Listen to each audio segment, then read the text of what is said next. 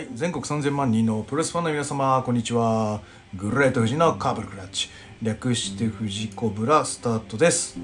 えー、皆さんはお盆休みどうお過ごしになりまなりましたでしょうか？はい。で、私は、あの、嫁の実家が、まあちょっと近くにあるんで、ちらっとこう、行きまして、あのーお休みをさせていただきました。で、あのーということであのあんだけ混戦のですね8月15日のあの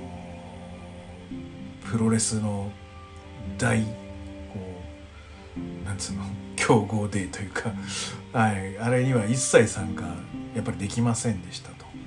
でえっ、ともし時間があれば本当に行きたかったのはクラウドファインディングの、まあ、リターンのところですね。なんだけどまあこの日かよとか思ってたらねノアもあの元旦武道館なんていうことやりやがるんで あのもうあの嫁子供持ちの人間としてはあのかなり厳しい。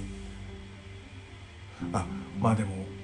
まあうん。でユニバースで見るのであればいいんですよ。そのなんつうの？お盆休みも元旦もろくなテレビがあるわけじゃないんでプロレスを娯楽にして楽しむっていうことに関してはありがたいんですよ。ただ武道館は行きたいじゃん。カルッツも行きたかったじゃんっていうことですげえなんかそういう意味で恨み節なはい。お盆でございましたということで、はい、ちょっとね今、えーお昼休みなのでパッと取れるだけ取ってこう小出しにパケットで収録していこうかと思っております。はい、えーと、この番組は健康プロレス所属グレート富士がプロレスやってる体の斜めからの視点で見てしまうプロレスの試合の感想や、なぜ、何と湧き起こってしまう試合の、えー疑問の数々に関して妄想の仮説を立てたり妄想の検証を勝手に探し出してしまう困ったポッドキャストです。はい、そんな今日のコーナーは、えー東京女子プロレスの東京プリンセスカップ2021の準決勝を決勝レビューとなりますちょっと決勝まではいけないと思うなこのパケットではとにかくね準決勝2試合あるんでそれをこうパッと、えーお話ししていきたいと思っております。まあその前にですねアンダーカードも一応ある程度見ましてアジャの使い方がやっぱりいいですね。2日間ともに。で特に初日は、まあ、初日もなんですけどラクとアジャのなんて言うんだろうな。なんかあなんかあるじゃないですか。絆じゃないですけどなんかあるじゃない。ストーリー化的に。うん。こうラクの隣にいるアジャがなんかいい収まりをしてるっていう。そのアジャもそのなんていうのかなこのストーリーというかフックに対してそのまま受け入れているというところが面白いなと思いました。はい。でえっ、とやっぱさっき様とメイさんは可愛いということで。はい。でえっ、とそう。技的には山下美夢のコブラクラッチの払い腰。これはいいですね。あのちょっと前気味に正面気味にコブラクラッチをした状態で払い腰をするんですね。で実際払い腰ってやっぱり受け身取りづらいのであんまり乗っから乗っかるときついんですね。あのーなんですがあの適度なうんあのーなんですか投げ方ですしこれをこのままですねコブラクラッチの今朝固めにいけるんですよ。手ちょっと入れ替えたあれ多分コブラクラッチっぽくしてるけど基本線の腕の位置を変えてない気がするんだよな。だからえっ、と左手で左持ってあのー右手で右手は添えてる感じだと思うんだよな。っていうところで、えーとそこからちょっと腕を入れ替える必要があると思うんですけど入れ替えた後はそのなんて言うんでしょう。ボルトンスリーパーというあの私が鈴木秀樹さんに教わったやつの中では結構いいものがありましてこれが使えるんじゃないかと思っております。はい。ので、えーと、そこはちょっと注力ですね。はい。これだ。あでもちゃんとちゃんとコブラクラッチ取ってるわ。コブラクラッチ取ってるまんまで今朝固めしてますね。はい。すごいなこれ積極的にパクっていきたい所存です はいえっ、ー、とそんな感じですえっ、ー、と でアンダーはそんな感じでえっ、ー、と東京女子、えー、東京プリンセスカップ、えー、2021準決勝は、えー、渡辺、えー、美優と、えー、中島翔子と、えー、伊藤真希と水木という準決勝になっております。はい。で、えっ、と、渡辺美優が、まあ、初のベスト4と言っていいんでしょうかね。はい。いう大抜擢というか、えー、大躍進を遂げておりましてそれにまあ重鎮というか決勝の常連なんつうのうがじなんだだごめん甲子園の 高校のなんかあの強豪校とかをパッと言おうとしたんだけど全然野球知らないんで出てこなかった 智弁和歌山あでいいの？とか。あとはなんかあるじゃん？四国の方の。あのそんな感じ。もう強豪校ですわ。はい。常連。中島翔子が、はい、あの胸を貸す。そういった一戦になっております。で、えーと、私の封じ手の中では決勝がこの渡辺中島で渡辺が勝つんじゃないかという予想をしてました。ななんつうのかな？まあだから、中島翔子的にはいわゆる甲子園常連校なんだけどまあ一般的には甲子園常連校がそのまま勝つっていうのが実力の常識かただプロレスとしてはやっぱりスター性というかスポットライトをこう当てたい人に当てるっていうこともその必要なわけですよ。えー、広報戦略的な部分であったりだとか、えー、あとは、えーと、今で言うとレッスルユニバースコロナ禍なので、えー、イベントうんぬんというよりかはレッスルユニバースの加入者がいかにして増えるのかというところを、えー、効果的に狙っていきたい戦略になります。で、えー、DDT グループとしましては、えーと、9月が決算にあたりますのでこの、えー、8月の、えー、東京プリンセスカップそして、えーと、今回の DDT の富士通スタジアム。これをこうユニバースの加入率がこう良かったよという堅調な、えー、動きにしていきたいという思惑がありますので、えー、そういった意味でも、えー、誰がのし上がってくるのかというところも注目なカードでした。ただ私は渡辺美優が来るかなと思ってました。そんな中の準決勝あでも準決勝で来ちゃったかっていうのがちょっと一末の不安を覚えながら見ている。そしてセミか。セミかと思いながら見てました。はい。えー、うーんなんつうんでしょうかね。結論から言うとこれ見てない人いないよね。あのネタバレから言うと中島翔子はあのなんて言うんでしょう。今すごくなんつうのかな。落ちてる状態なわけですよね。でえっ、ー、といろんなコメントを見ても頑張れよみたいな感じで思わず思ってしまうようなねこう前を向いてこうぜみたいな あのおじさんたちがあの励ましてしまいたくなるあの落ち込み方をしていると思うんですけどあの落ち込んでる暇はないです。中島翔子。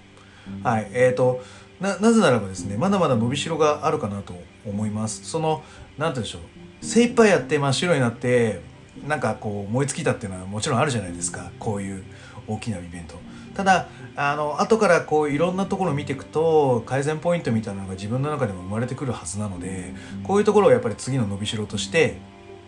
持ってもらいたいなと思いつつ、えーと、僕はまだあのこの序盤のグランドレスリング特にこの準決勝の渡辺美優戦の、えー、グランドレスリングに関してはまだまだ改善点があるんじゃないかなと思ってます。でまず1点目がですねあの足を取って渡辺美優を引き倒していくところの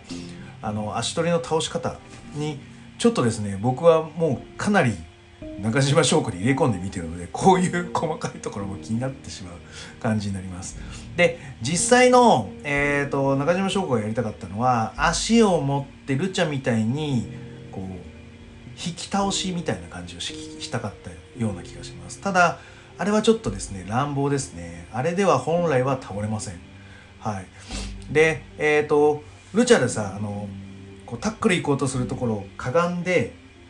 こう足を持ってダンって倒してそのままロークパーク行くやつあるじゃないですか。ルチャの。あれを足でやったんですよ。中島勝負的には。であれの原理っていうのは相手の股関節と膝裏を股関節は下膝裏は上に力学を上げることによって立っていられなくさせるんですよ相手を。で引き倒すっていうことをえー、いわゆる上のパワーと下のパワーがあるんでこう立つっていうこう足が棒になってる状態が棒でいられなくなるんですよ。上のパワーと下のパワーがかかるのでで倒されちゃうっていう話なんですね。でえっ、ー、と中島翔子は寝てる体勢で渡辺美優を、えー、倒すわけなんで本来の引き倒しであれば相手の自分の左足を相手の左股関節に入れるのであれば右足を膝裏に当てて上と下のパワーを作るべきなんですね。本来であれば。それが本来のそのルチャで引き倒す引き倒しを実践したいならそういう形にはなるんですけどただちょっとそういうわけにもいかない。まあいかないって言い方が変ですけど僕は足でかいタイプなんであと手足が長いタイプなんでそれができるんですけど中島翔子はそんなに手足が長いタイプじゃないし渡辺美優のが大きいタイプなんでどちらかというとか乱して倒していくっていうスタンスを取りたいのでこの上下のパワーで引き倒す足だけでっていうのはかなりちょっとなんつうのかな上背がある人のやり方になるかなと思います。なので、えーと、中島翔子が本来ややりたかったのは多分、えー、左足を相手の股関節左股関節に置い股関節の脇に置くのであれば相手の、えー、左かかとですね左かかとに、えー、右足の甲でちょっと蹴り出してあげるような感じ。そうすることによって、えーと、股関節は固定される。かかとは蹴られるんであのバナナで足踏んでずっこけるみたいな。こういうこう、えー、一つは上から下へ止める力。そしてもう一つは横に行く力で滑って転んじゃうみたいな、うん、あのそういうあの倒し方であればあのすごく理にかなってるんじゃないかなと。細かい感じで見ながら思ったりしました。で実際ごめんね。これは10回ぐらい巻き戻してるから。あここやっぱちょっと気になるな。やっぱここちょっと気になるな。やっぱここちょっと気になるなってもう10回ぐらい巻き戻して。いいねオンデマンドって。もう10秒も戻して何回もできるから。もう、ね、もほんと10回ぐらい巻き戻して。でえっ、ー、とあの最近最近最近の、えー、やつだとあのえっ、ー、とですねあの全画面にしてるんですけど戻るボタンっていうのが左下なんですよ。10秒戻るボタン。でえっ、ー、とあの UI が変わる前のやつでいくとえっ、ー、といわゆる真ん中にこう再生ボタンがあってその横にその10秒10秒みたいな早回し遅回しみたいなあるしえーと、いわゆるウェブ上から見る場合だと真ん中に再生ボタンがあってその横にこう10秒戻る60秒戻るみたいなのがあるじゃないですか。であれ全画面にした後のあのー、ルーチンで最近の、U、最新の UI のやつだからここ最近変わったよっていう UI のやつだと左下がね戻るボタンになってるんですよ。それを間違って押しちゃうとあの一番初めまで戻っちゃうんですね。第1試合の前ぐらいに会場してる状態のこうやつがこう何回もこう10回ぐらい巻き戻すのか2回ぐらい同じことやっちゃってこれ10秒巻き戻したいのにあの2時間ぐらい巻き戻っちゃっておおおみたいな。巻き戻しボタンあそこなの嫌だなって思いました。はい。まあ関係ない話なんですけどすいません。はい。という感じのまあそのまだまだこう中島翔子も伸びしろあるんだぞっていうことが言いたいです。はい、で、えーと、じゃあ渡辺美優はその方々からちょっと聞いてる話だとやっぱ練習かなりするタイプのえーレスラーと聞いてますで中島翔子も同じようなタイプでであのこの解説のあたりでも結構この練習がすごいというような、えーお話を、まあ、解説の三田さんとかも言ってるわけですね。で、えー、とそういうところの部分でいくと,、えー、といわゆる渡辺優はバック取られても右でスイッチ切るんですね。普通は左で左側で回ってスイッチ切っていくんですけどあ右でもスイッチ切るんだと思ってやっぱそういう教え方をしてる人もいるんだろうなと思ってただあの右でスイッチ切るんだったらもっとこう右手が相手の腰のあたりまで腕が持ってった状態でスイッチ切るとそのままバックに回れるんですけどその右手の添えはない状態でスイッチを切ってるのであの体が空いちゃうんですねスペースが。で、えーとまあ、ポジション悪いんだけど、まあ、いわゆるそこで中島翔子がフロントネックロック取るというのも読んだ上でのその後もう一回スイッチ切ってバック取るんですね。なんかなんかかっこいいんですよそのバックの取り替えが。もうなんつうんですかそのレスラーの中でも尊敬される部類の方に入るレスリングの所作をしている渡辺美優素晴らしいですね。この2017年とか18年ぐらいからやってるのでもまあ3年ちょっとぐらいでしょ。キャリアで言うと。でこれなんですよ。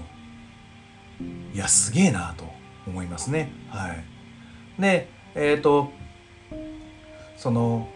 あともう一個ね僕ねこれは東京女子の所作としてちょっと気になるところがありましてあのバック取られてる状態の中でいろんな切り返し方あると思うんですよ。一番一般的なのはその腕を取って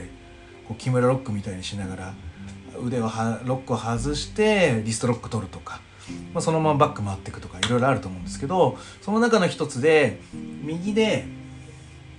こうヘッドロックみたいに相手の首を取ってちょっとスペースを空けたタイミングで左で取り直してヘッドロックをする。ていう所作があるんですけどこれがね僕はちょっと気になってくるんですよ。その多分ルチャの流れではそういうトントントンみたいな感じになるのかな。うん、なんですけど本来はやっぱり2対1なんですねグランドレスリング。で僕が毎回言ってると思うんですけどレスリングはディフェンスであって打撃がまあオフェンスと。でそのディフェンスの、まあ、いわゆる基礎中の基礎っていうのは2対1をどうやって作るかって話なんですね。リストロックも腕2本で相手の手首を1本の手首を攻める。こういった形で相手の胴を締めるのを自分の腕2本の腕でロックして攻める。なので本来は2対1なんで2の方が強いはずなんですね。でこの2の強いポジションをあえて相手がやってるわけだから切り返す時にはある程度その型を崩して2対1の中でも弱い感じにする。もしくは1対1の状態までイーブンの状態に持ってってから返す。っていうのが本来やってほしいレスリングのこうなんて言うんでしょう。嬉しい所作であったりするんですね。なのであのこうさささみたいな感じでいっちゃうのはルチャとしてはありなのかもしれないけど相手はいわゆるこのパワーファイターと呼ばれた渡辺美優ですよ。そのパワーファイターと言われる渡辺美優にそんなに軽くヘッドロック取り返しちゃっていいの？中島翔子のレスリングクオリティっていうのはもう結構かなり上位のものになってるしあの雁之助なんぞ、えー抑え込むぐらいな、あの表現力を持ってると思うんですよ。なんでもっと表現力をつけるのであればこのパワーファイターの渡辺美優が両手2本で絞ってきてるというものに関してそんなに簡単に返せていいものかっていうそのうんロジックというか、うん、サイコロジーまでいかないロジックですね。論理的思考でなので、えー、とバックを切るにはあの相手の力が一番あの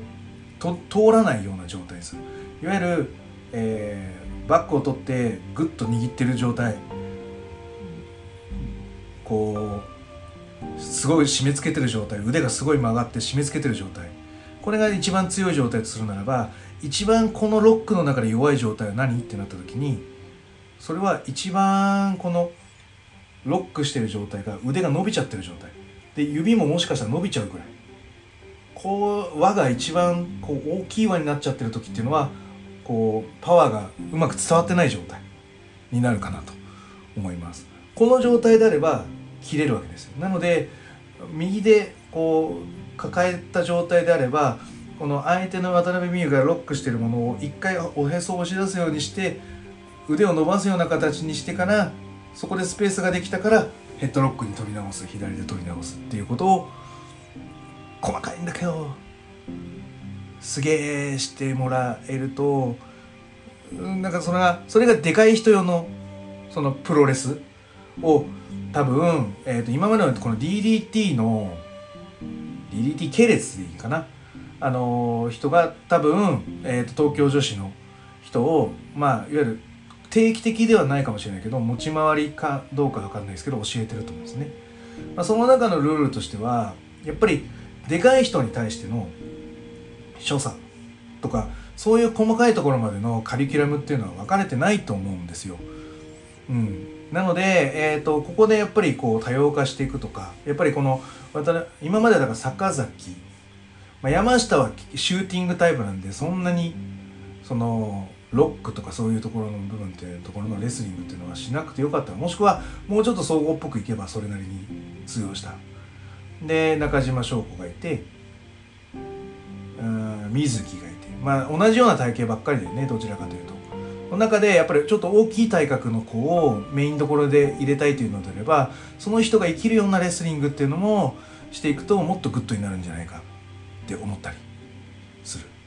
なのででかい人用のプロレスを教える人っていうのが DT グループにいるのかっていう話です。で渡辺美優はあのー、この基礎の中っていうのは素晴らしいんですこの3年であそこまでできるのって本当にすごいなんですけど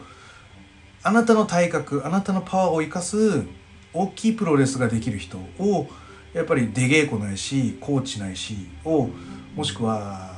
メンターと呼ばれるものっていうのを探していく必要があるんじゃないかなと思ったりしました。はい、大きい人だったらここはこう嫌っていくとかもうちょっとこう押しだ押し倒していくとかもしくは持ち上げちゃう中島翔子なんて軽いんだからあのグググッとかわそうとしたらぐーっと持ち上げちゃってそのまま押し込んでっちゃうとそこからロープワークにスタートしていった方がパワーファイターになるみたいなそういうそのロジック的な大きい人向けのロジックを教えてくれるコーチやメンターに出会えたらもっとグッドになるんじゃないかなと思いました。うん。レスリングってだけでいくと DDT グループで誰なんだろうね。そのまあ誰が適任なんだろう。俺はだから DDT グループってみんなそういうオールラウンダーにできる教え方をする人たちが多いので、うん、ちょっとち細やかなプロレスに寄っちゃうのかな。大きいプロレスっていうところでいくとうん適任者がもしかしたらいないのかな。って思っちゃいます。となると、うん、DD グループで DD グループっていうかサイバーファイトグループでいくと、まあ、ノアの誰か大きいプロレスができる人でもノアも大きいプロレスできる人って誰がいいんだろう。谷口とか？谷口まあ確かにレスリングうまいしそのささっき言った切り方の論理っていうのは教えられると思うんだけど教えるのがうまいかどうか分かんないからね、うん、普通えーとね、本当の敵には稲村選手は敵だと思います。彼はそういうのを考えてやるタイプなのでただあのキャリアで教えるっていうのはまだちょっと、うん、早いかなっていうのもあるので、うん、誰かいたらいいですねそういう大きいプロレスを教える人が。うん、ねやっぱりこうみんなテクニシャンタイプの人がテクニックを教えてくみたいなそういうあの技術の吸収の仕方をするのであの東京女子のみんなすごい上手いんだけど一回スペシャルジョーバーになってからその可変していく感じになるんだよね。俺はそれはいいことだと思うんだけど、えー、今その可変をしていく最中なんだよね渡辺美でその後に本来ならばうなぎさやかとか白川とかそこら辺がその1年とかおおしたぐらいに揃ってたんでしょ？でやっぱりジョバーの過程でジョバーすっ飛ばしたくなっちゃったみたいな感じになるのかな、うん、うん、ねそので今のあのあの2人の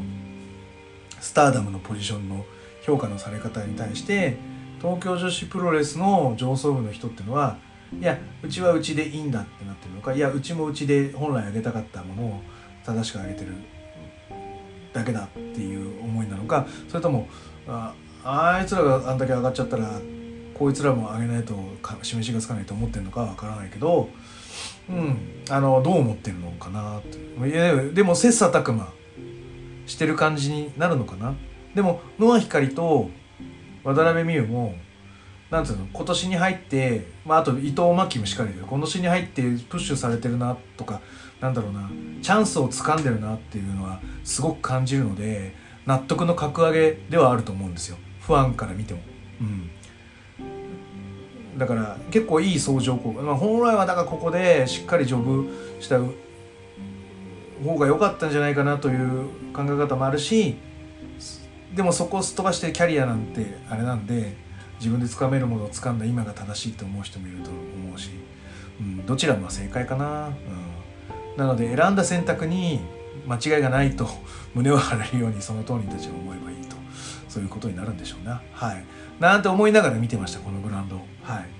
うん、どうだろうね、うん、でそうそう。だから三田さんもねその二部制若手とベテランが二部制になっちゃったみたいな練習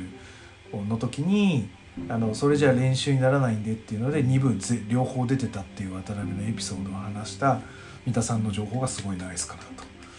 で昔若干ねメインとアンダーのドーナツ化現象っていうのが起こってたと思うんですよ。うん、それはやっぱりそういうこうやってた時期のまあなんつうか積み上げ結果っていうのがこう時差ずれで起こってる感じになっ思ったりとか？うん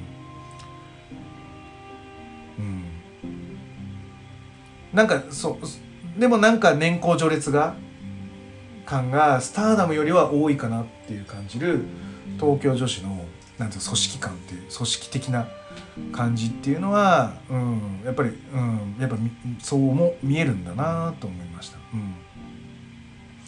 たださっき言ったノア光も上がってるし渡辺美優も上がってるしちゃんとこうそこら辺はスケジュールローテーションをしっかり組んで全員のスキルアップの多分今カリキュラムになってると思うんだな。小橋まりかもあのもともと持ってるそのスキルや何かっていうのを今やっと生かし始めてるみたいな感じもしてるのであのすごいいい運営をしてるんだと思いますね。はい、うん、でえっ、ー、とやっぱねびっくりするぐらい中島翔子が首攻めを集中してます。これすげえなと思いましたね。はい、うん。ネックブリーカーやったりとか首4の字。で、えーと、スリングショットですね。これも首ですな。であとこう首をにこうエルエルボじゃない膝を落としていくんだけどこれもねあの顎で顎をねグッとこう押さえつけて首筋をあらわにしたところに膝を落とすっていうあのなかなかえぐい攻めをしております。はい、でえっ、ー、とまあ羽織りか羽織固めとゆりかもめか。無人在来線固めね。あっていう首攻めのこう淡々としたリズム攻め。それまでは渡辺美優がこうちょっとこうパワーで押してったってなったんだけどさっきのネックブリカを機にこう首首首首首っていうリズム。はい。表現力素晴らしいですね。はい。の中でここで一回掴んだんだよね中島翔子は。掴んだんだけどそこからのね、まあ、いわゆる声がすごいねあのうわーっていうバカ負けをした後のパワーで持ってくスあのスラムボディスラム。最高だね。うんでその後のまあ、タックルも倒してってうらーみたいな感じになってその後の目が生き生きドヤ顔なんだよね。すげえ生き生きしてるのもいいですね。あのタックルの後の大股開きがかっこいいですね。うん。でこのなんつうのこう地の底からのうなり声みたいなあの声の出し方っていうのも素晴らしいと思います。で同じような展開なんだけど今度はアバラッシュでうわーって思ってるあで渡辺美は腰を攻めていく。でそんな感じなのところをあのジャイアントスイングが嫌って押し出したところをダックアンドスープレックスで決めてきますね。はい。でやっぱり要警戒がジャイアントスイングだったのかなという感じですね。ただその後にやっと決めてくやっと決めてく開花式ジャイアントスイング。これやっぱ皆さん見てほしいですね。あの一見の価値はありですね。で、えーと、619をこうダブルスレッジハンマーでいいんだかトールハンマーみたいなですねあの迎撃していくわけですね。はい。大体だから619決まっちゃうと中島翔子フィニッシュの流れみたいになるのでここをやっぱり警戒するのはやっぱりあのトーナメントでいうと常識なのかもしれないですね。はい。であのなんつう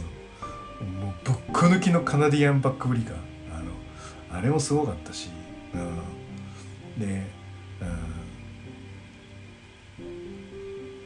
これでもういったかなみたいな感じだったんだけどこのティアドロップですね。あの持ち上げたやつ。これを裏勘で返してからのロコモーションのダックアンダースープレックス。2連発。でフィニッシュ取りましたね。はい、あの結果はあの中島翔子が勝利してます。いや説得力がありましたね、ちなみにこれあのノーザンライトスープレこれだ国さんも言ってたよね。ノーザンライトスープレックスってあの相手の左腕をこう首に巻くじゃないですか。巻いた後は相手の右腕はこうブラブラさせないように腕ごとこうロックすると思うんですよ。で後ろに反り投げるのであの相手はだからキックアウトするにも両腕塞がってるのでバック取れあのキックアウトできないっていうのが俺の中でのノーザンライトスープレックスなんですけど皆さんなんかあの腕はロックしないんだよね。であの最近のやっぱ長谷のやつ見ても一応なんつうのかな。腕そのまま腕決めロックまではしてないけどあのちゃんと腕も手首持ってんだよっていうちょっとこう魔人風車固め的な 感じに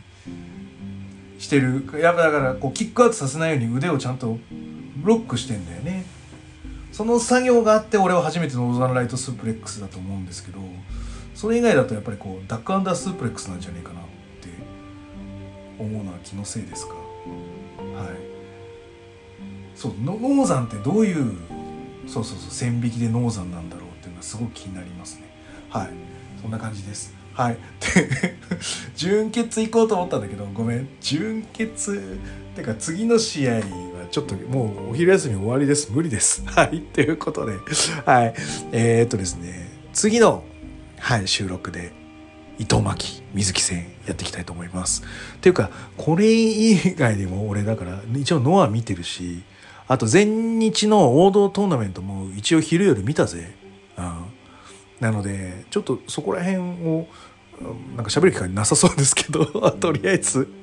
でも東京女子は決勝までどうしても行きたいので行きます。次は伊藤瑞希戦です。よろしく。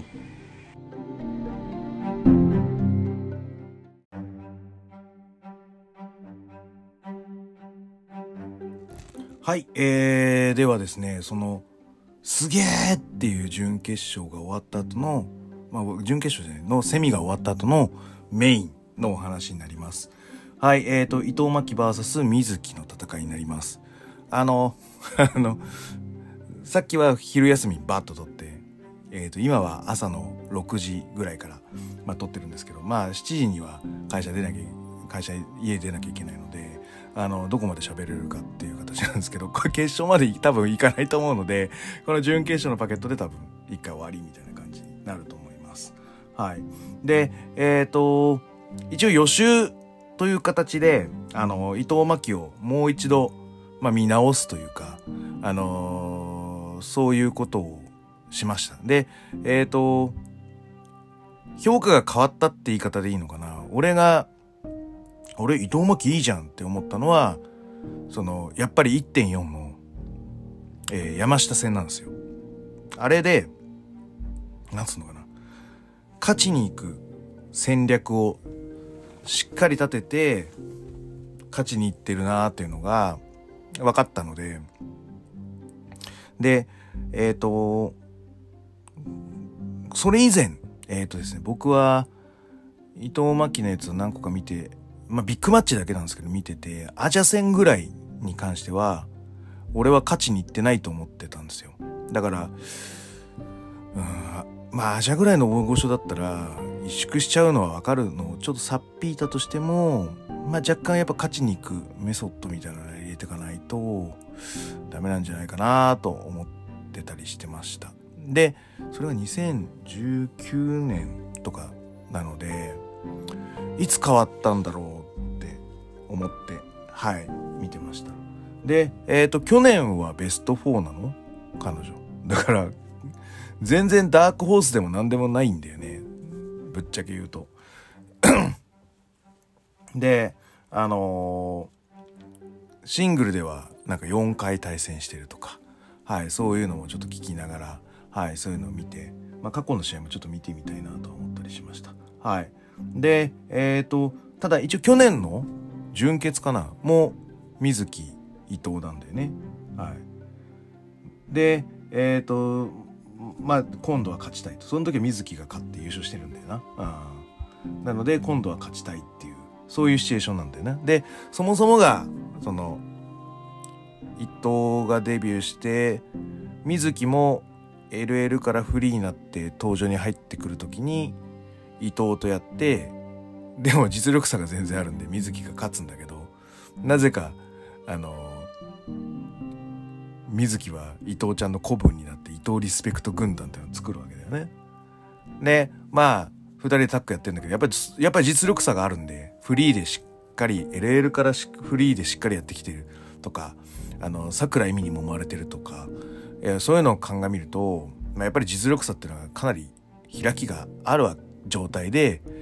でも上下っていうパラドックスをこうまあなんて言うんでしょう許容してきたっていうあの伊藤真希だったんだけどやっぱりどんどん、まあ、だんだんと自分の実力が見えてくるに従いこの如実な実力差っていうのがやっぱりちょっと違和感に感じちゃうんだよなやっぱり。うん、なのでまあ今度は割れてお互い成長しましょうみたいな 感じにはなったと思います。でしっかりと成長を遂げてきたんでね。いろんな人と戦いいろんな人と出会ってあの伊藤真希というのはその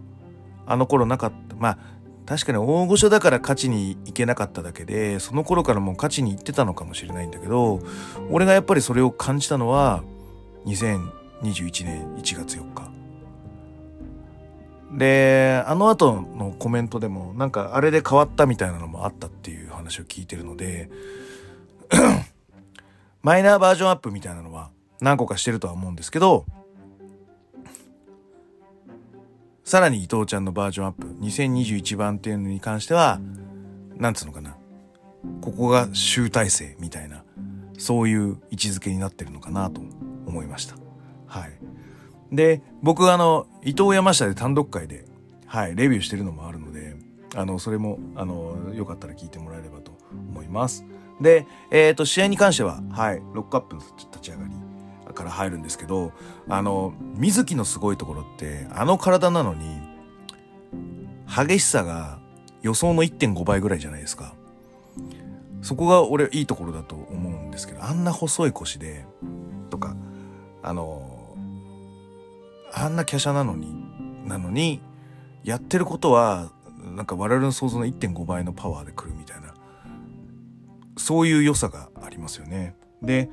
ななその初手のロックアップしてロックアップを嫌うんですよ。えいって言って突き放す。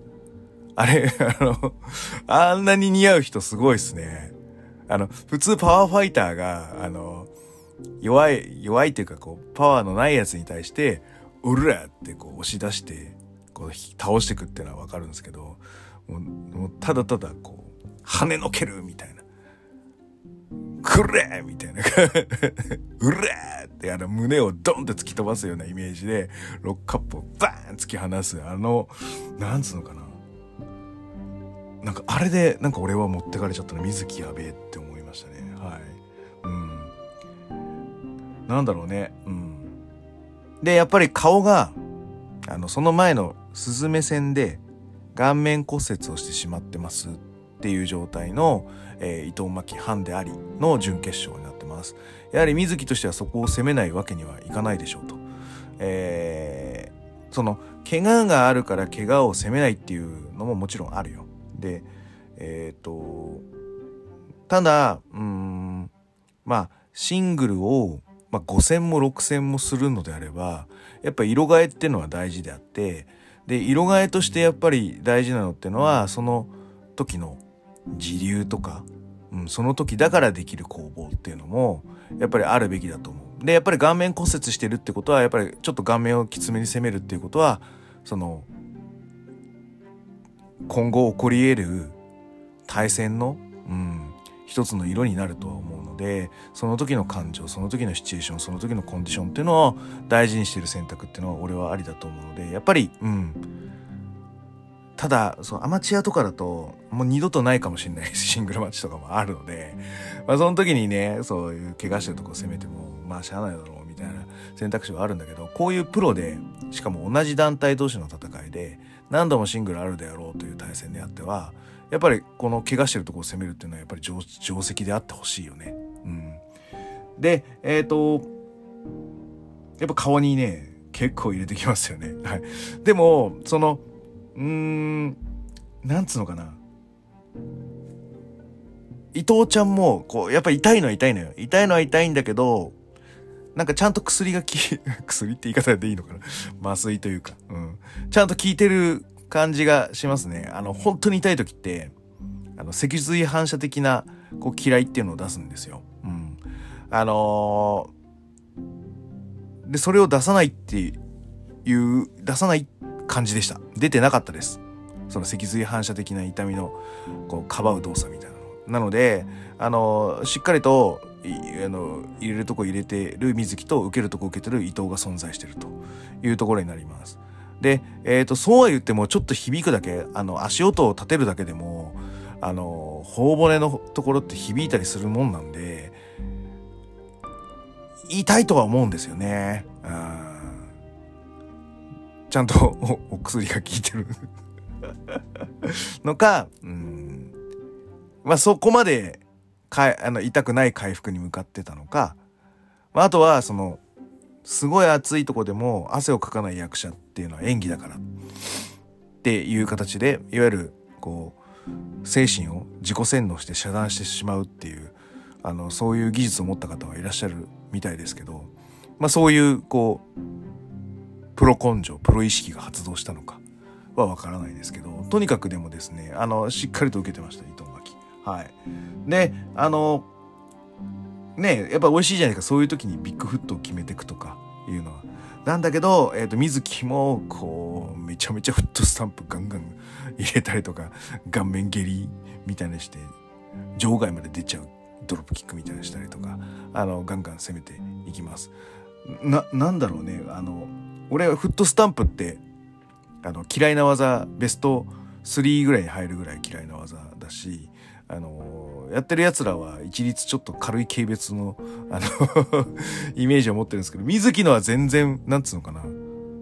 嫌じゃないって言い方でいいのかな。うん。あんだけがっつり、あの乗ったり決めたりしてるし、あのしっかりバリエーションも豊富だし、うん、何よりこう仕留める感じがするので水木のフットスタンプは、うん、好きですねはい。うんで、そんな中、やっぱり伊藤ちゃんビッグフットガーンと決めて、あ、いてーってなりながら、はい、あの、感情移入グッと決めてますね。はい。うん、で、やっぱり、あの、遺恨試合というか、盟友の戦いの、まあ、ラストに向かう最後の失踪、うん、に対して、その、握手式？なんか、なんか会話でずっとも式っていうの？あの、のエルボー合戦？うん。これはエモい選択ですね。うん俺、あの、そうなんですよね。その俺はあの、いあの、演出好きですであのカラスのショーがいるじゃないですかあの僕らがゲストいっぱい出てきてあれがあの DMP っていう選手と試合をするわけですよで参戦したんですねで3戦目があのちょっとアマチュアプロレスの企画のあのスポーセンマニアっていう興行のメインでやってるやつででカラスの翔くんの、えー、ツイッターの一応トップのツイートはそれが固定されてその動画のリンクが固定されてるので、まあ、見ていただければあの分かるんですけどあのいわゆるこうそういう因縁のあるストーリーのある人間との3戦目なんで3部作の3回目ってやっぱりちょっとこう一つのこうクライマックスに行くじゃないですか。なのでその試合前にちょっと俺ああいうさあのこう握手しながらエルボ合戦とかやっぱりこうクライマックス感が出るなと思うんだよねみたいな。やるの？みたいなことちょっと飲み会とか言って俺が振っちゃったかもしんないからかもしんないんだけど彼はそれはやんなかったですね。そのアメプロっぽい着地にさせたかったっていうか彼の言い方だったんでアメプロだとそのちょっと日本っぽく感じちゃうみたいなそのずっともしきなエルボー合戦って判断したっぽいんですね後から聞くとね飲み会とかで。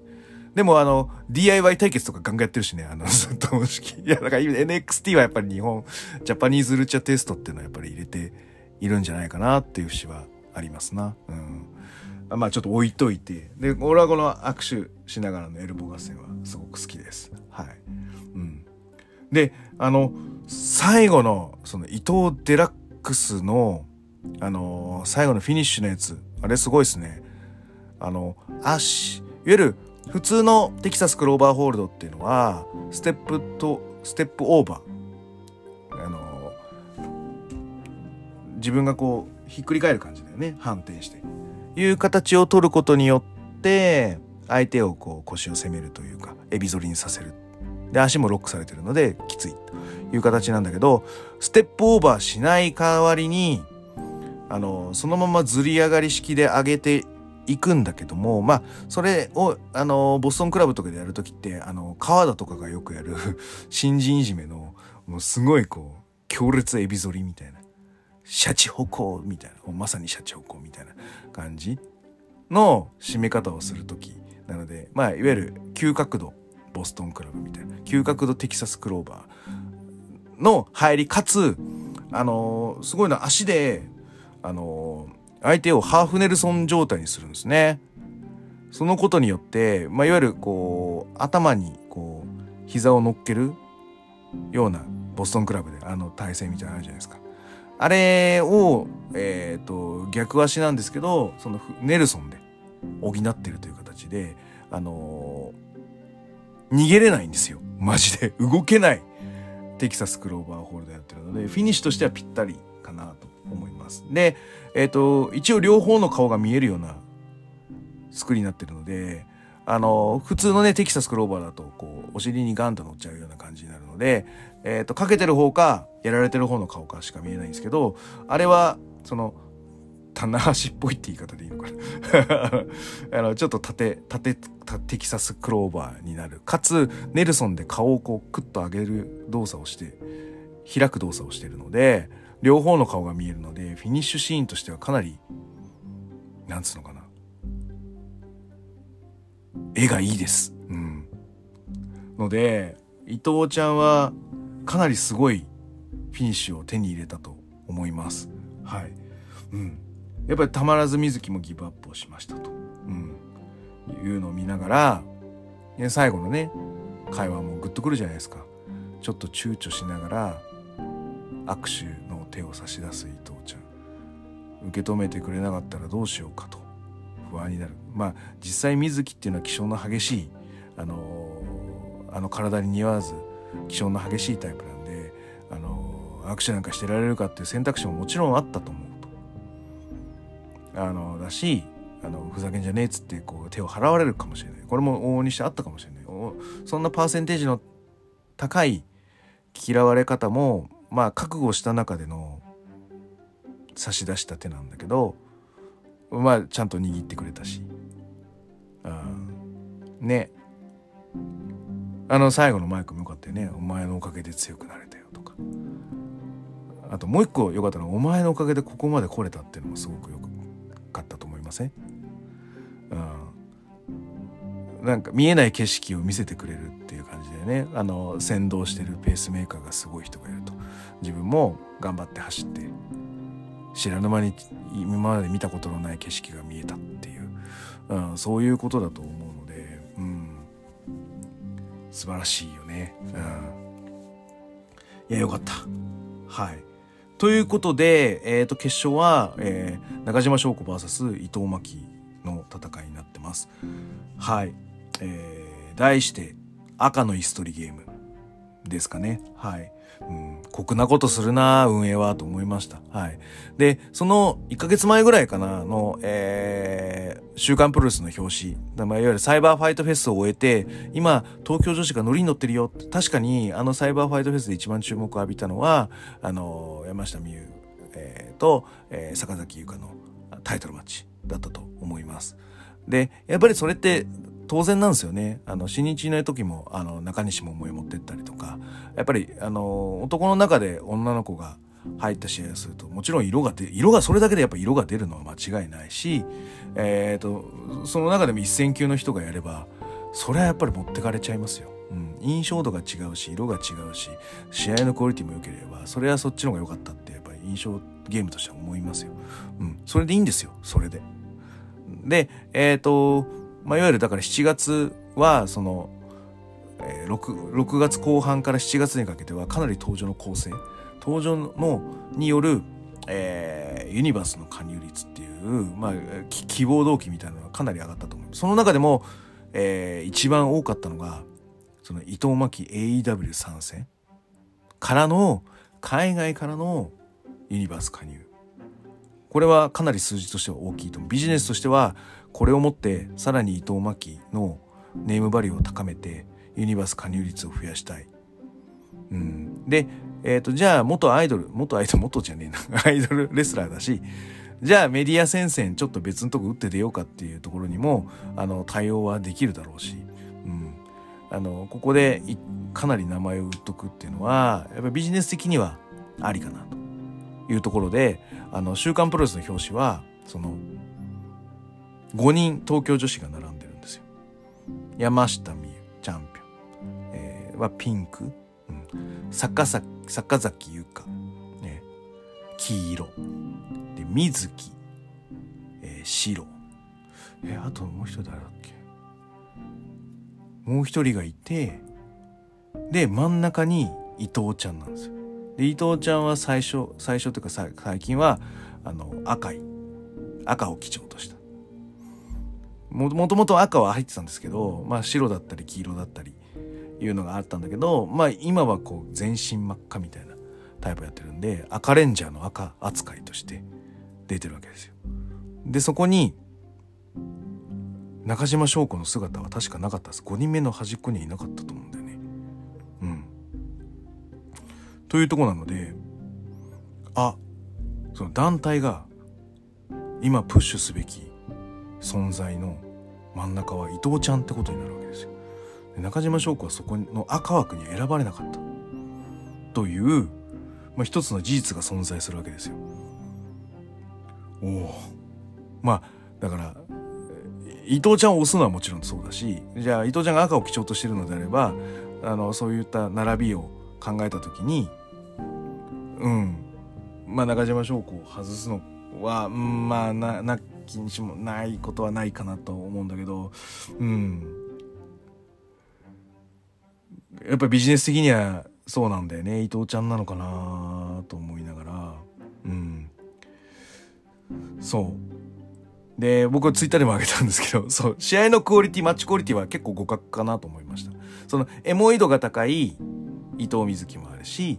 そのただ単純に試合の勝ち負けに対する純正度といったら渡辺中島のが良かったと思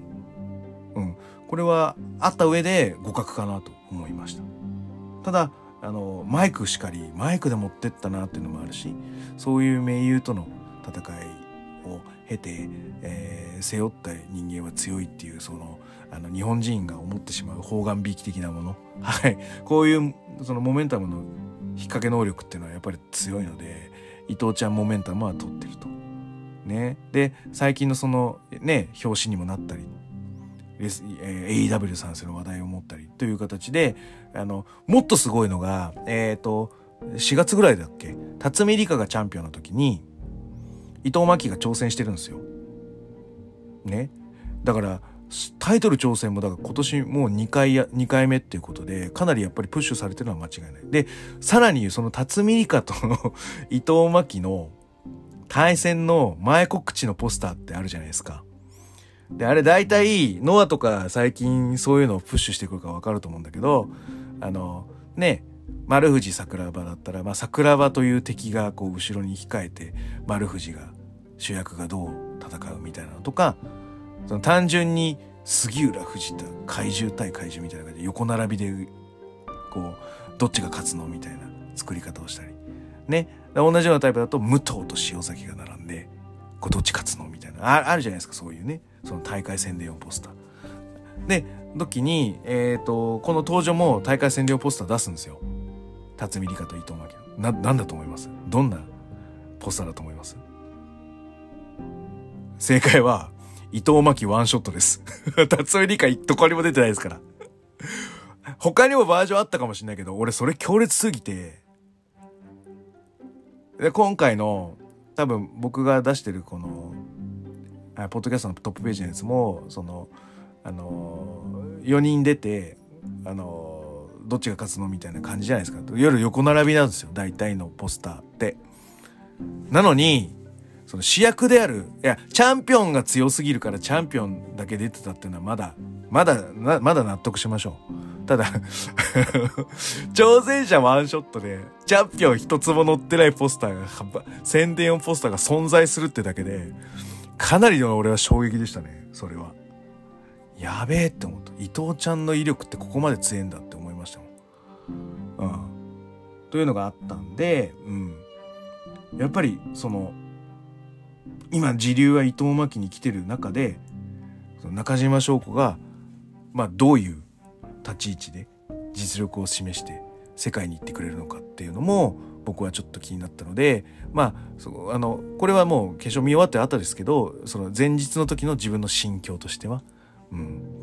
中島翔子、まあ、流れはほぼほぼ全部伊藤真希に向いてるんですよ勝ちの流れは。でしかもその最近この1年勝ちにいってる試合ばかりだったっていうのがあるので、まあ、全てはこのためだっていう帰結の仕方もありだし常にこの決勝戦も勝ちに行く姿勢があれば全然勝機っていうのは伊藤真希の方が高いかな。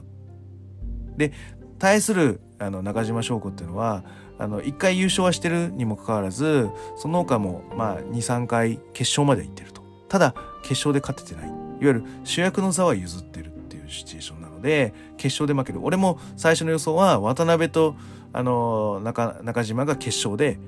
渡辺が勝つっていう予想だったやっぱ決勝までは試合のクオリティは任せられるから安心して任せたい。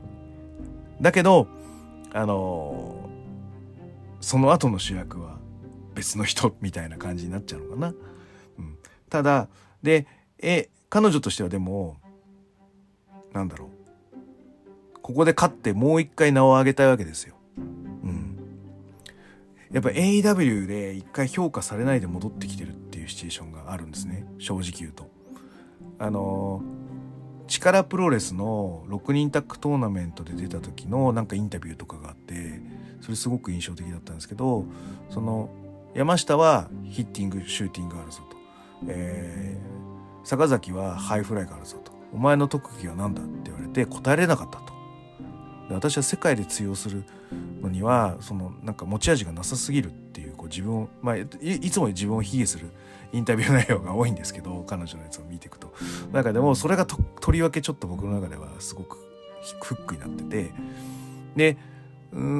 んその状態のままなのか何か改善をしてるつもりでいったのか AW にも参戦してきてるわけですよ。ただやっぱりこう注目度を浴びたのは坂崎優香の方で坂崎優香は呼ばれてますけど中島翔子が次呼ばれるって保証はないわけですよね。であの伊藤ちゃんはバズってますんでまた呼ばれることはあると思うし坂崎優香はままあ安定して EW 人気が出てるだろうし。で一発で強いっていうことを見せられる山下美夢これは多分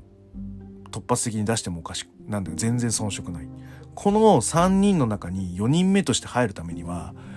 やっぱもう一回実績が欲しいかなっていう思思惑思いがあるっていうのは当然、うん、あり得る、うん、ただやっぱりその伊藤のやっぱ良さ伊藤伊藤じゃねえ。中島翔子の良さというのは、うん、そのロープワークに行く時のそのスピード感だったりとかあとはそのそのクオリティレベルを止まらないで常に仕掛けていけるいわゆるダイナモ発電機みたいな無尽蔵のスタミナ、うん、無限ダイナモですね。はい、うん、でも確かにプロレスでスタミナありますってみんな言わなきゃおかしい話なんでスタミナありますってアピールになりづらいんだよね。でも本当にあるんですよっていう言い方なんだと思うんだよね。本当にすごいんですよ本当のスタミナがあるんですよ。本当のスタミナって何やねんって話なんですけどこれがやっぱりこう海外の人にキャッチーにこう届くあのキャッチーな英語を募集してます。僕はやっぱ無限ダイナモっていう言い方であのえなんだっけ猪木なんとかパワー。ゴミゴミからこうエネルギーさせもうもう無限再生エネルギーみたいな感じのあの言い方みたいなキャッチフレーズを中島翔子につけてあげたらすごいいいんじゃないかなと思うんですけどなんかこううまい英語のキャッチフレーズないですかね？はい。僕はそうそういうその献身性そのボランチ的そのチームの中ではボランチ的などこにでもボールに存在するっていうそういうあのー、すごく重要な役割をレスラーとしては担ってると思うのでここで中島翔子勝ってほしいなと思った次第でございます。はい。うん。ただ、うん。どうだろうっていう話ですね。ただ、マッチクオリティ的に僕イメトレしたんですけど、やっぱり相性は悪いなと思いましたよ。うん。あの、伊藤のリズムはゆっくりとゆったりと。で、中島翔子は立て続けに。で、えっ、ー、と、ルチャムーブでいくと、伊藤はやっぱりちょっと支え役にならなきゃいけないので、そこまで大きいタイプではないのでがっしりと受け止められるかっていう不安感もあるし、うん、試合として、うん、スイング目的の展開っていうのはちょっと排除していかないといけないのかなっていう印象で、えー、決勝戦を見ることになります。以上となります。このパケットは以上となりまして次が決勝戦となります。はい。えー、前日の空気感は伝えられたでしょうか？すみません一気に行くんで申し訳ないですがこれにて終了します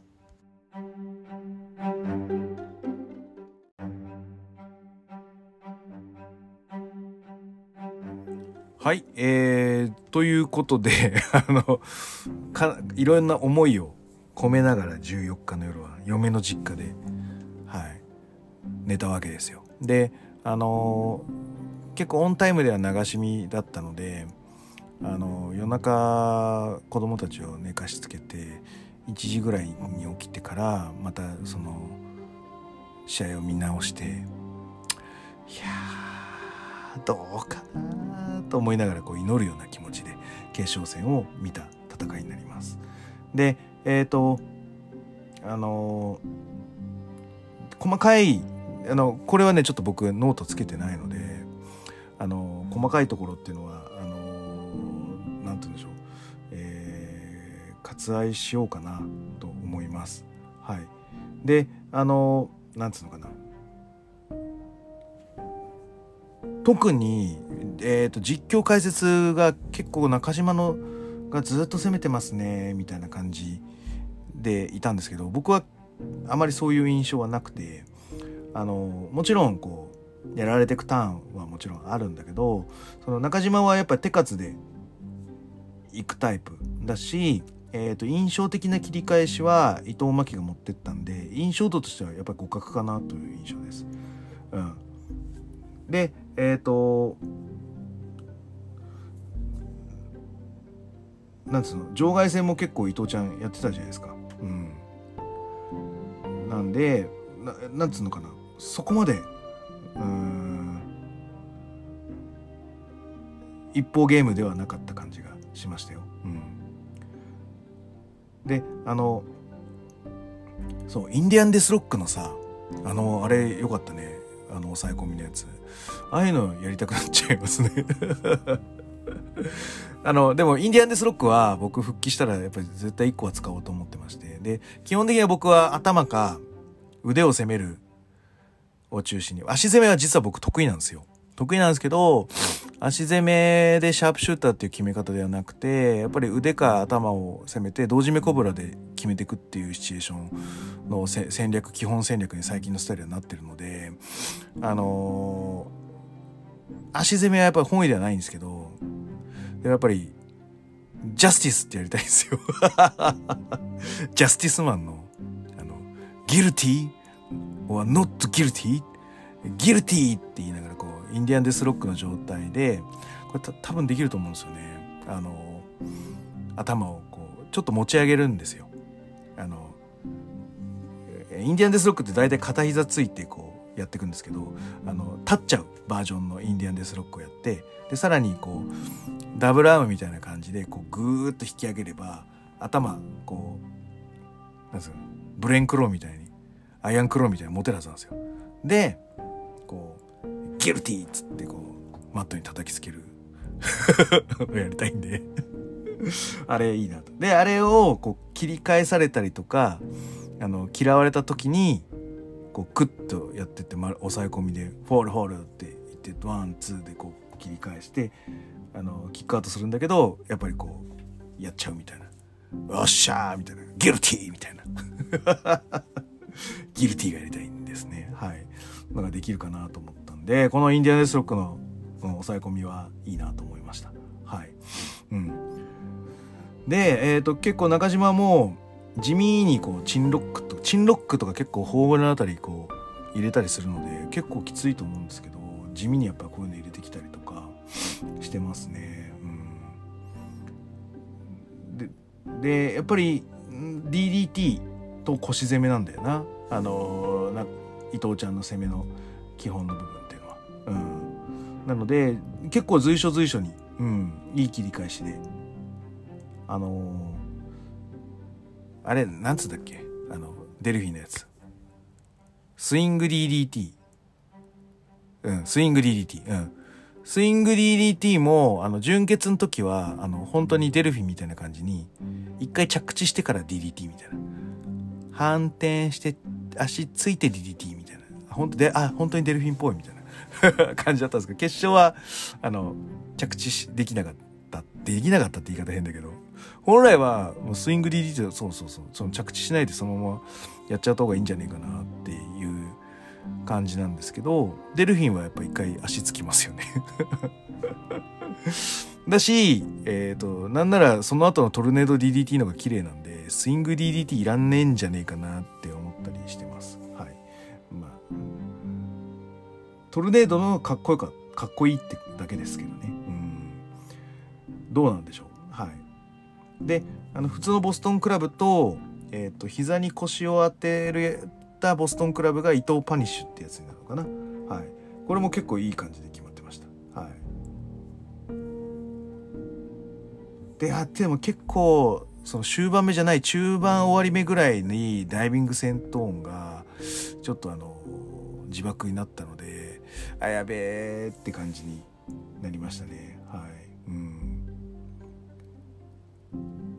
でどうなったんだっけ？最後の方は？やっぱ打撃戦になったのか。うん。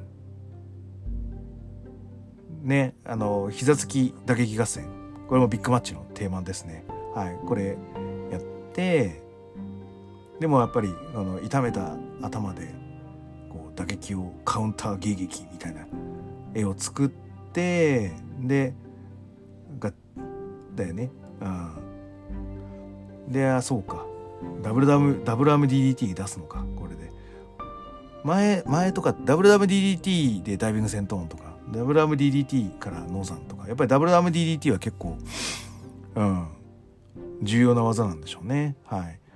でそこでうん。ダックアンダスープレックス決めて。スリーカウント鳴らす。やべえみたいな。やべえみたいな。普通にそうそうそう。心の声が、やべえ決まんねえみたいな感じでしたね。はい、うん、でえっ、ー、とまあ最後はあのー、中島もこうなんとかあのー、形勢逆転してで619を決めるんだけどそこをキャッチしてのこれはなんか伊藤デラックスでいいのかな、うん、はい。いいねフルネルソン。ハーフネルソンか。ハーフネルソン式。テキサスクローバーホールド。よかったっす。はい。あのちょっとちょっと心の物悲しさもありつつなんつうのかな。今年の伊藤真希の試合を見てきた中ではいわゆる順当なぐらいな、うん、勝ち方をしてくれた伊藤にもなんかホッとしたというかそう寂しさ半分ほっとした半分みたいなそういうなんかこう親心みたいな感情で なんかこう、うん、達観した感じで見てしまいました。はい。はい。ということで、えっ、ー、と、次は10.9の大田区。大田区やるんだ。へえ。で、ここで、山下 VS 伊藤のタイトルマッチということになるのかな。はい。OK。大田区は、ちょっと狙おうかな。うん。ちょっと交渉しますというところです。であのえー、多分指揮者僕がいつもあの 登場の質問をする指揮者の人も聞いてると思うのでこれあのなんつうのグッズ売り場あのもう今からイメトレをするんですけどねそのあの、えー、東京女子プロレスに行く時はねそのまあ会場入りします、えー、グッズ販売ありますグッズ販売ありましたとでまあそこで買うとで席ついてまあ、感染します。いや、最近だからさ、そうそうそう。来週だからその、富士通スタジアムで復帰なんですよ、私は。プロレス観戦。うん。だまあ、だからってやってる体なんで、本当はこう、やるコンディションつける動きをまたしなきゃいけないんだけど、やっぱ、ジムに行くとか、そういうところのハードルがまだ、ちょっと家族との話し合いがまだあれなので、どこまでできるのかにもよるんですけど、まあそのプロレス観戦はじゃあ一回解禁になりましたと。で野外で一回鳴らして あの室内でっていうところで徐々にやっていこうと思っててでこの大田区なのかそれとも大田区の箱じゃない方がそのグッズの買うなんつうの？密度は少なくて済むのかとか。あとその試合終わったらなんかそのなんつうの？ポートレートとかなんか会いに行くんでしょ？なんかファンの人。俺は速攻帰っちゃうんであれなんですけど。お友達とか連れたり時はそういうのもこうアテンドするの？そこら辺のやり方よくわかんなくてさ。多分そういうのもあれでしょ？そのビジネスの収益としてはいいところなんでしょ？そのアフターアフタービジネスも。アフタービジネス？なんだ、そのキャバクラみたいな、その、試合後のグッズ販売みたいなねあ、のも、やっぱり必要なんでしょ？なんで、やっぱそこに乗っかってあげるのが、やっぱ楽しみ、観戦の楽しみとしては、ありなんですよね。うん。その時に、その、小さい箱がいいのか大きい箱がいいのか、やっぱ大きい箱の方が混むのかな。小さい箱で一回鳴らしてから大きい箱行くのか。どっちなんでしょう？どう、どうなんですか？どうなんですか指揮者？はい、あのー、そうだな。富士通スタジアム来ると思うので、はい、そこら辺根掘り葉掘り聞いてみようかなと思います。はい。あの、お会いした方は、あの、ご挨拶させていただきたいと思いますので、あの、ツイッター DM なら、何やら いただければ、質問箱は、あの、わかんないんで誰がやってるかわかんないんですけど、あの、僕はここら辺にいますみたいなの言っていただければ会いに行きますので。あの少量ではありますが、はい、自己紹介の 紙もあの印刷しましたので、はい、あのお渡しできる方いれば、はい、させてください。ということで。はいえっ、ー、と DT のプレビューを今週どっかで撮ろうかな。頑張りますあでも土曜日だからもうえ木金どっちかで撮んなきゃいけないのかというところなので、はい、レビューを、プレビューを、はい、次回は撮りたいと思っております。はい。で、伊藤真希。はい。素晴らしいです。うん。で、その、予習で 見た、あの、滝川あずさ VS、あの、伊藤真希。あ、その、決勝戦の詳細も、あと男マンさんのブログがすごく詳細載ってるので、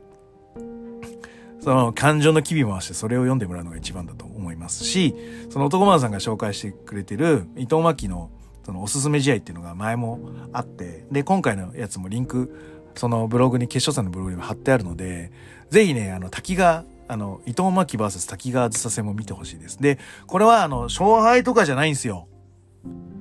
ないんだけど、プロレスラーって、こういう資質があるといいよねって思えるシーンが、やっぱあの試合に溢れてます。で、滝川ずさも、その、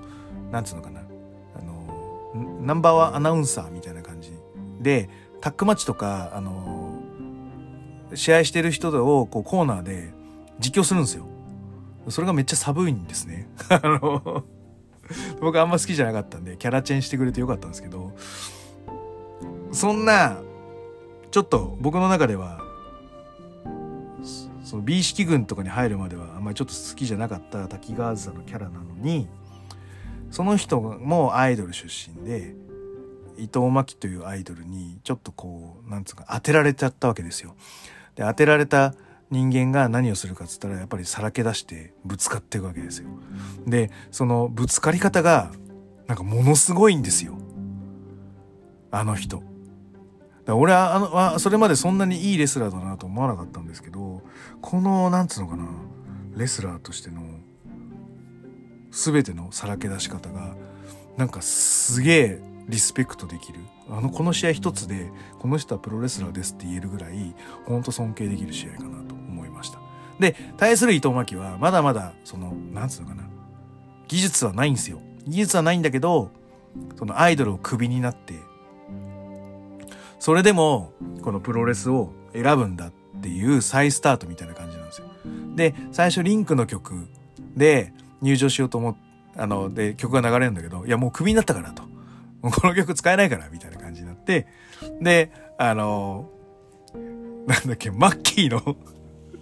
もう恋なんてしないもう恋なんてしないなんて言わないよ絶対の。あれあの曲をなぜかアカアカペラで歌い出すわけですよ。なんでマッキーやねんって思いながらちょっともうそこで爆笑なんですね。はい。ねえあのなんだけどあの、そ、その、言わないよ、絶対を言わせない、あの、滝川あずさの奇襲がもう爆笑です。もう、それでも、それだけでちょっと試合としては価値がある、うん、持ってき方かなって。で、それ以外にももう随所にすげえのがあったし、で、あの、最近はやらなくなりましたけど、その、最後、マイクで締め、マイクの締め方も、まあ、どうに言ってるし、あの、最後のウル、で、ウルトラソウルを歌うんですよ。あの、最近は歌わないですけど、昔は。で、もう、か、なんなんつうのかな。観客が、なんつうの、もう、なんか期待してるんですよね、こう。久々に DDT グループで狂った、あの、感情を味わえるっていう高揚感で、なんか暴動が起きそうな空気感になってんですよ、会場が。これで面白くなかったら暴動だぞみたいな、そんな感じの、もうややってくれんだろうな、みたいな感じの観客の期待感をがっつり乗せて、ウルトラソウヘイっていう感情の一体感、得意点が出てきていましたよ、これ。ほんと。うん。なんで、あの、まあ、その名前のマイクも良かったんですけどね。でもやっぱりね、その、あ、こ、こいつは、こう、プロレス界に残さなきゃいけないっていう、その会場の一体感、うん、得意点みたいなものを感じましたね。っていうのが、やっぱり随所で持ってく力っていうのがやっぱあるんだろうな。うん。で、持ってく力って、努力ですよ。天性じゃないんですよ。あれを伊藤真希の天性だという人は、すごく間違えてます。あれこそ努力です。どういう努力かっていうと、うーん、なんつうのかな。その、腹をくくる力です。もうね、あの、逃げらんねえみたいな。言い訳もしようがねえみたいなそういうシチュエーションってあの何個も何回も訪れるわけですよ。でそこであの強がったりなんだろう逃げたり茶化したりごまかしたり、えー、選択は自由です。ただそうすることによる腹のくくり方っていう胆力は激減してきます。でえっ、と彼女はその腹をくくったわけですよ。これから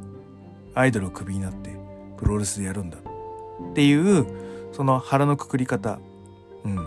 だからそのそう思うシチュエーションだったんだと思う。だけどそれは努力でつくも勝ち取ったものなんですよ。うん。あのあえて相手のパーソナルスペースに踏み込んでボコボコにされるとかそういうのもその踏み込む勇気と努力なんですね。うん、なので伊藤真希は努力で勝ち取ったんですよ。プロレスラーという職業で努力で勝ち上がったんですよ。だから当然の優勝なんですよね。ああ。だ勝って当然。こういう方も失礼か。うん。でも当然の得るものを得た。うん、それが勝利だった優勝だったって素晴らしいじゃないですか。うん、なのでもっと胸を張った。いや胸を張ってるか。ベルト取っちゃう？みたいな。感じだよね。うん、いや取っちゃっていいと思いますし、うん、やっぱりこう数字で回せてるっていうね。その結果をね突きつければいいんですよ。この10月までに。さらにこの期待感が加入の増加率につながってますよというレポートを出させればいいわけですよ。ね、順当にいけば山下が勝つだろうとか、そんなのは関係ないんですよ。あ数字で示せばいいんですよ。はい。注目度。うん。感情移入度。うん。そういうのをもっと発信していけばいいんですよ、伊藤巻は。と思います。ただ、山下美夢はやっぱり安定した強いというか、安心できる。その、来てよかったとか、見てよかったとか、そういうこうなんつうのかな根底の強さがあるので観客としてはやっぱりこう安心感があるよね。うん、そのなんて言ったらいいの？そのプロレスを守ってくれてるっていうのを含めた、うん、のがあるので、うん、ハードルは高いね勝つための。だけどどうなるかはすごい期待していますということで。はい、えー、締めたいとます。はい、伊藤真希選手優勝おめでとうございます。はい、えー、中島翔子選手、あの、もっとね、あの、真っ白になってる場合じゃない、やることいっぱいありますよ。し、皆さん求めてますよね。そういう、あの、活動自体を。うん。誰もね、うん。さらに評価は上がったんじゃないかな、中島翔子のってぐらい。だって決勝まで主催者が残しておきたいぐらいこの人のクオリティなら外さないっていう信頼を得てるわけですよね。うんまあ、この実績だけでも、うん、なんか内部的に AW に売り込めやしませんかね。はい。というぐらい僕は、はい。まあ、さらに好きになりました。中島翔子というレスラーが素晴らしいなと思いました。まあ、ただいろいろ突っ込みどころはあるんですよね。ノーザンライトスープレックス。でいいのかとか あのあとはそのルルチャなんだけど多様化されたミックスドになっている中でミックスドのもっとこう説得力というかいうものっていうのはもっと中島翔子は突き詰められると思うんで、はい、もっとレスリングの中核に向かってほしいなと思っております。はい。じゃあ今日はこんな感じで終わろうと思います。えー、グレート富士のコブラクラッチで質問感想を待ちしております。グレート富士の質問箱や Twitter、DM などどしどし送ってくださいね。また、えー、気に入っていただけましたら、はい、えー、サブスクリプトの登録、または定期購読のボタン、あとはお気に入りのボタンを押していただけますと、はい、あの、通知が飛ぶようになりますので、はい、ぜひぜひ聞いていただければと思います。あと、俺は違うんだよと。あの、グレート富士、俺はこう思うんだみたいなものとか、いやいや、こういう、あの、ものも、情報もあるぜと。お前見とけよと。あの、チャチャック君が、あの、ストラックランダーのいい試合を上げてくれてるので、あの、この後見ようと思いますので、はい、ありがとうございます。でも、そういうのも、あの、ご教えていただくと、僕も見聞が広がったりとか、新しい血を、血肉を入れて、あの、見解が変わったりするので、ぜひ、あの、教えていただきたいと思っておりますのでよろしくお願いいたします。はい。ではそれでは全国3000万人のプロレスファンの皆様ごきげんよう。さようなら。